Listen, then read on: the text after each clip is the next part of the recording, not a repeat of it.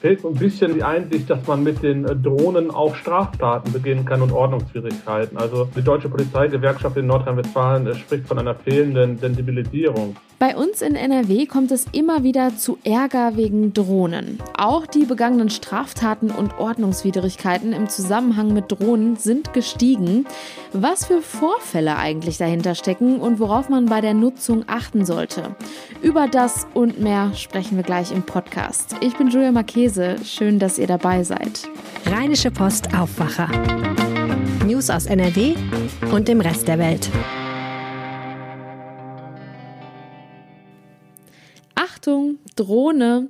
Vielleicht haben diese Worte schon einige von euch gehört. In NRW gibt es nämlich immer wieder Ärger wegen Drohnen.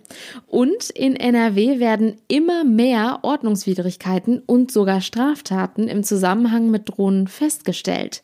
NRW-Reporter Christian Schwertfeger kann uns eine Einordnung liefern. Willkommen im Aufwacher. Ja, hallo, grüß dich. Die Zahl an polizeilich registrierten Vorfällen ist angestiegen. 2019 lag die Zahl bei 85, 2020 bei über 100. Das hat das Landesamt für zentrale polizeiliche Dienste unserer Redaktion gesagt. Was für Vorfälle sind das denn dann überhaupt? Ja, äh, die Palette reicht von den ganz bekannten halt an Flughäfen wo Laien einfach die Drohnen steigen lassen und dort eventuell den Flugverkehr äh, behindern, bis hin halt, dass auch ähm, kleinere Kinder in der Nachbarschaft halt einfach die Drohne hochsteigen lassen und dann übers Nachbargrundstück fliegen lassen, ohne eine Genehmigung natürlich zu haben für den Überflug. Und dann beschweren sich schon die ein oder anderen Nachbarn darüber. Und das ist natürlich nicht erlaubt. Wie teuer wird denn sowas, wenn ich meine Drohne beim Nachbarn fliegen lasse und der sich dann beschwert? Wir sprechen hier von Ordnungswidrigkeiten und von Straftaten. Ne? Wenn wir bei solchen Sachen jetzt hier einmal beim Nachbarn sind, da sind wir im Bereich, wenn es denn zur Anzeige gebracht wird, vielleicht von dem Bußgeld ab 50 Euro aufwärts. Kommt natürlich auch der Wiederholungsfall hinzu. Am Flughafen kann das bis zu 50.000 Euro kosten. Wir kennen ja diesen Sound von Drohnen. Es ist so ein Surren wie so ein übergroßes Insekt. Klingt zum Teil gefährlich. Es ist im besten Fall ja aber einfach ein ja, technisches Spielzeug.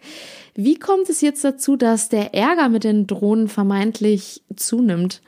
Ja, die sind halt sehr verfügbar. Ne? Man kann sie quasi überall kaufen, im Internet bestellen. Es gibt da so gut wie irgendwie keine Beschränkungen eigentlich. Ne? Die sind auch relativ einfach zu bedienen. Vielleicht noch im Vergleich zu den Anfangsjahren, wo man sich schon ein bisschen mehr damit auseinandersetzen äh, musste, äh, wird es immer leichter. Und äh, das wird in Zukunft noch leichter werden und Experten gehen auch davon aus, dass es weiter zunehmen wird. Es fehlt so, so ein bisschen halt also äh, die Einsicht, dass man mit den äh, Drohnen auch Straftaten beginnen kann und Ordnungswidrigkeiten. Also die Deutsche Polizeigewerkschaft in Nordrhein-Westfalen äh, spricht von einer fehlenden Sensibilisierung. Und äh, das ist auch sicherlich richtig. Also die meisten Menschen sind sich, die wollen keine Straftaten, keine Ordnungswidrigkeiten damit begehen, machen es aber trotzdem, weil sie einfach nicht wissen, was strafbar ist und was zu einer Ordnungswidrigkeit führen kann. Ne? Da hilft auch mehr Aufklärung sicherlich weiter. Du hattest am Anfang die Flughäfen und die Gefahren von Drohnen in der Nähe angesprochen. Das habe ich auch so von früheren Diskussionen zu Beginn des Drohnenbooms in Erinnerung. Inwiefern spielt das auch heute noch eine Rolle? Wir haben ja relativ viele Flughäfen in NRW. Das spielt nach wie vor eine Rolle. Es gibt immer wieder Vorkommnisse an Flughäfen, wo äh, Drohnen hochsteigen. Und natürlich ist das auch ein äh, Schreckensszenario, was äh, die Polizei und die Sicherheitsbehörden intern skizzieren, dass dadurch auch ein Anschlag, ein terroristischer Anschlag verübt werden kann durch eine Drohne, insbesondere an Flughäfen. Die Polizei hat dementsprechend auch aufgerüstet und eigene Einheiten gegründet, um solche Drohnenanschläge zu verhindern. Wir haben hier im Aufwacher jetzt also gehört, es gibt einige Straftaten und Ordnungswidrigkeiten mit Drohnen in NRW. Drohnen müssen zum Beispiel 100 Meter Abstand zu Krankenhäusern, Bundesfernstraßen und Industrieanlagen halten.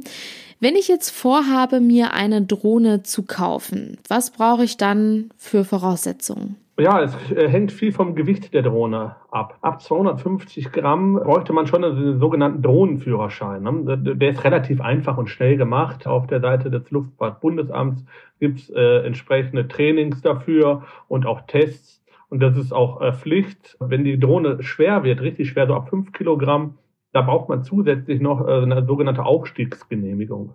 Auf der einen Seite muss die Polizei Vorfälle mit Drohnen aufklären, auf der anderen Seite nutzt die Polizei selbst auch Drohnen.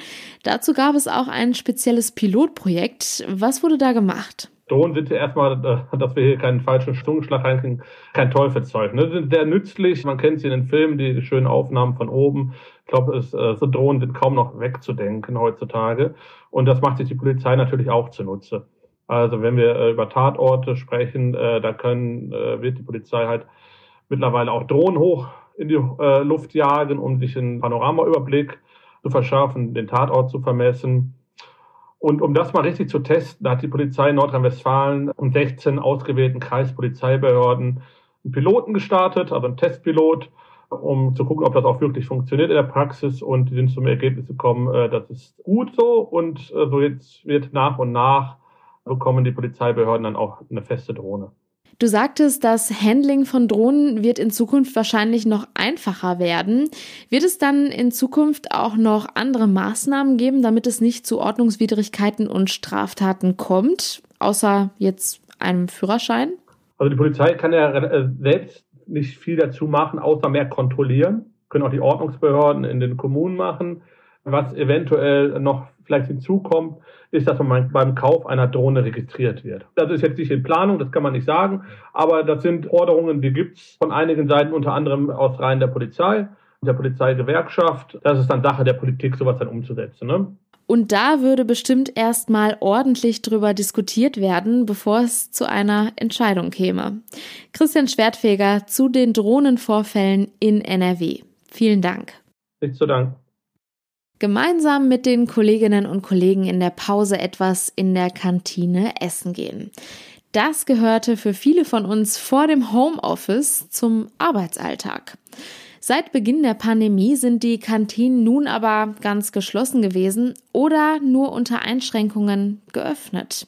Mit Blick auf die gesunkenen Corona-Fallzahlen und der Lockerung der Maßnahmen ist natürlich jetzt eine Besserung in Sicht. Trotzdem wird das Homeoffice uns vermutlich zum Teil auch noch weiterhin begleiten. Wie geht es dann also weiter mit den Kantinen in NRW? Und gibt es vielleicht sogar schon Lösungen für das Problem? Darüber spreche ich jetzt mit RP-Wirtschaftsredakteur Florian Rinke. Hallo. Hallo.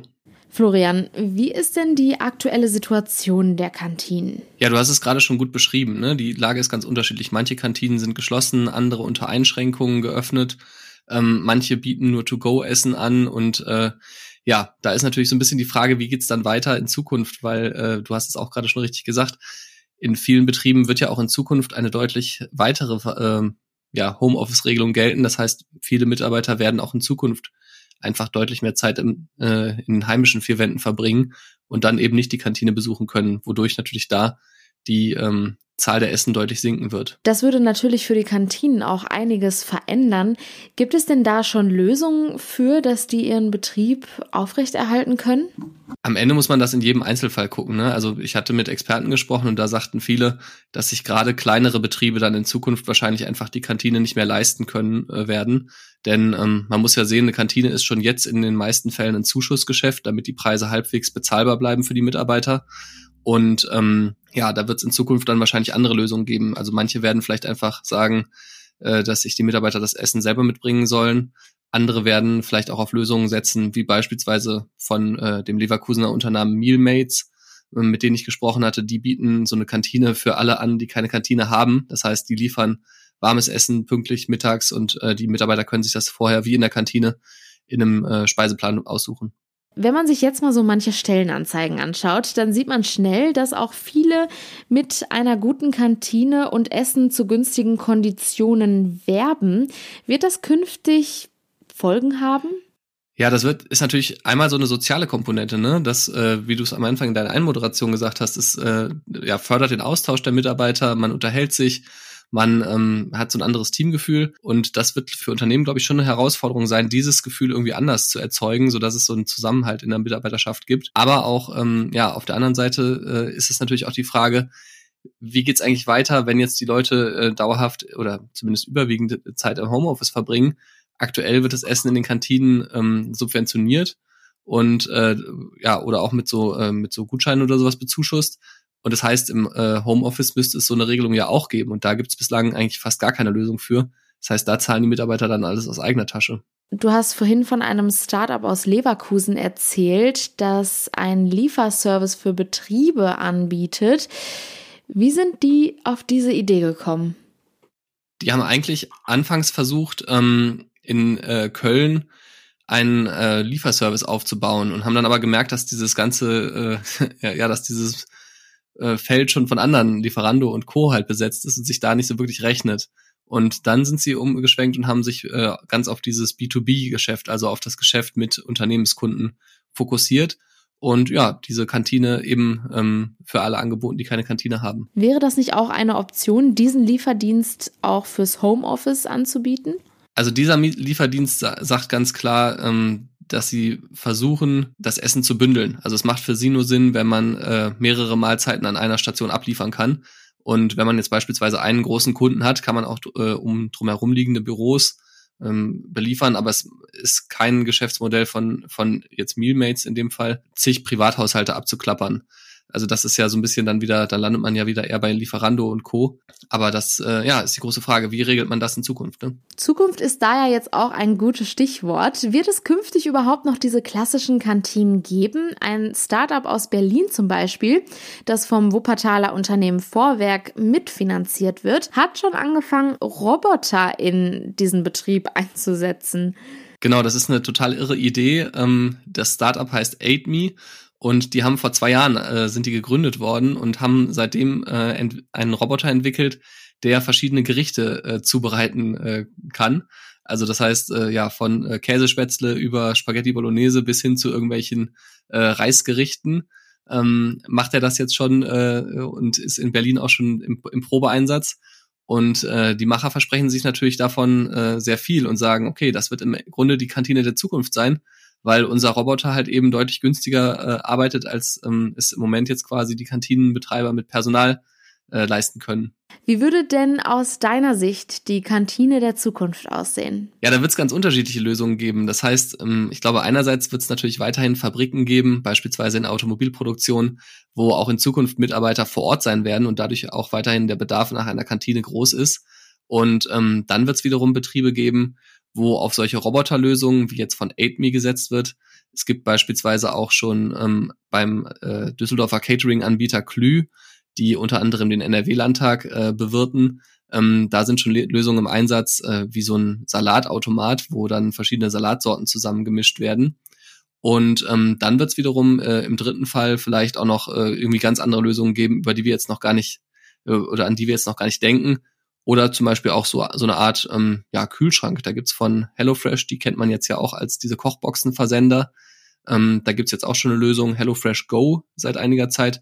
Das heißt, die liefern ähm, ja frisch zubereitete Speisen oder frische Speisen und packen die in so einen Kühlschrank, wo die Mitarbeiter sich die dann vor Ort einfach äh, ziehen können. Ähm, und auch das ersetzt ja die Kantine ein Stück weit. Da tut sich gerade auf jeden Fall einiges. Natürlich muss man jetzt noch schauen, wie sich die Situation in den Betrieben und somit auch in den Kantinen weiterentwickelt. Im Aufwacher vom vergangenen Freitag haben wir bereits übers Homeoffice gesprochen und dass in vielen NRW-Unternehmen Homeoffice wohl auch, wenn Corona vorbei ist, an einigen Arbeitstagen in der Woche möglich gemacht werden soll. Falls ihr den Podcast noch nicht gehört habt und das gerne nachholen wollt, stelle ich euch den Link dafür in die Show Notes. Vielen Dank, Florian Rinke, für die Infos. Ja, gerne. Und diese Themen sind heute außerdem noch wichtig. Nach dem Schwimmunfall am Wochenende in Duisburg, bei dem zwei Freundinnen beim Baden im Rhein von der Strömung mitgerissen wurden, sind zwei Leichen im niederländischen Waal gefunden worden. Die bisher vorliegenden Personenbeschreibungen entspreche den beiden vermissten Mädchen, teilte die Polizei mit. Ein DNA-Test soll nun Gewissheit bringen. Am Montagabend lag bislang noch kein Ergebnis vor. Im Rheinland haben Bahnhofstester den Zustand von jedem zehnten Bahnhof am Haltepunkt laut einer neuen Untersuchung als nicht akzeptabel bewertet. Das geht aus dem Saisonbericht der Nahverkehr Rheinland GmbH, kurz NVR, für das Jahr 2020 hervor. Die Tester hatten im Herbst letzten Jahres insgesamt 200 Nahverkehrsstationen unter die Lupe genommen. In der besten Kategorie akzeptabel landeten 126 Stationen also etwa 63 Prozent. Die Bergung von E-Scootern aus dem Rhein in Köln könnte bereits am 28. und 29. Juni starten. Das teilte die Plattform Shared Mobility mit. Beauftragt sei eine Unterwasserdrohnen spezialisierte Firma aus den Niederlanden. Innenminister Herbert Reul stellt heute den NRW-Verfassungsschutzbericht für das Jahr 2020 vor. Die Pressekonferenz dazu findet in Düsseldorf statt. Zum Schluss noch ein kurzer Blick aufs Wetter. Das bleibt auch weiterhin etwas kühler und nicht so sonnig wie noch vor ein paar Tagen. Der Tag heute ist meist stark bewölkt und im Tagesverlauf sind häufig auch Schauer möglich, teilweise auch mit Gewitter und Starkregen, das meldet der Deutsche Wetterdienst. Die Höchstwerte liegen aber bei milden 18 bis 21 20 Grad. Und das war der Aufwacher vom 22. Juni. Danke fürs Zuhören. Habt einen schönen Tag. Ciao. Mehr Nachrichten aus NRW gibt's jederzeit auf RP Online. rp-online.de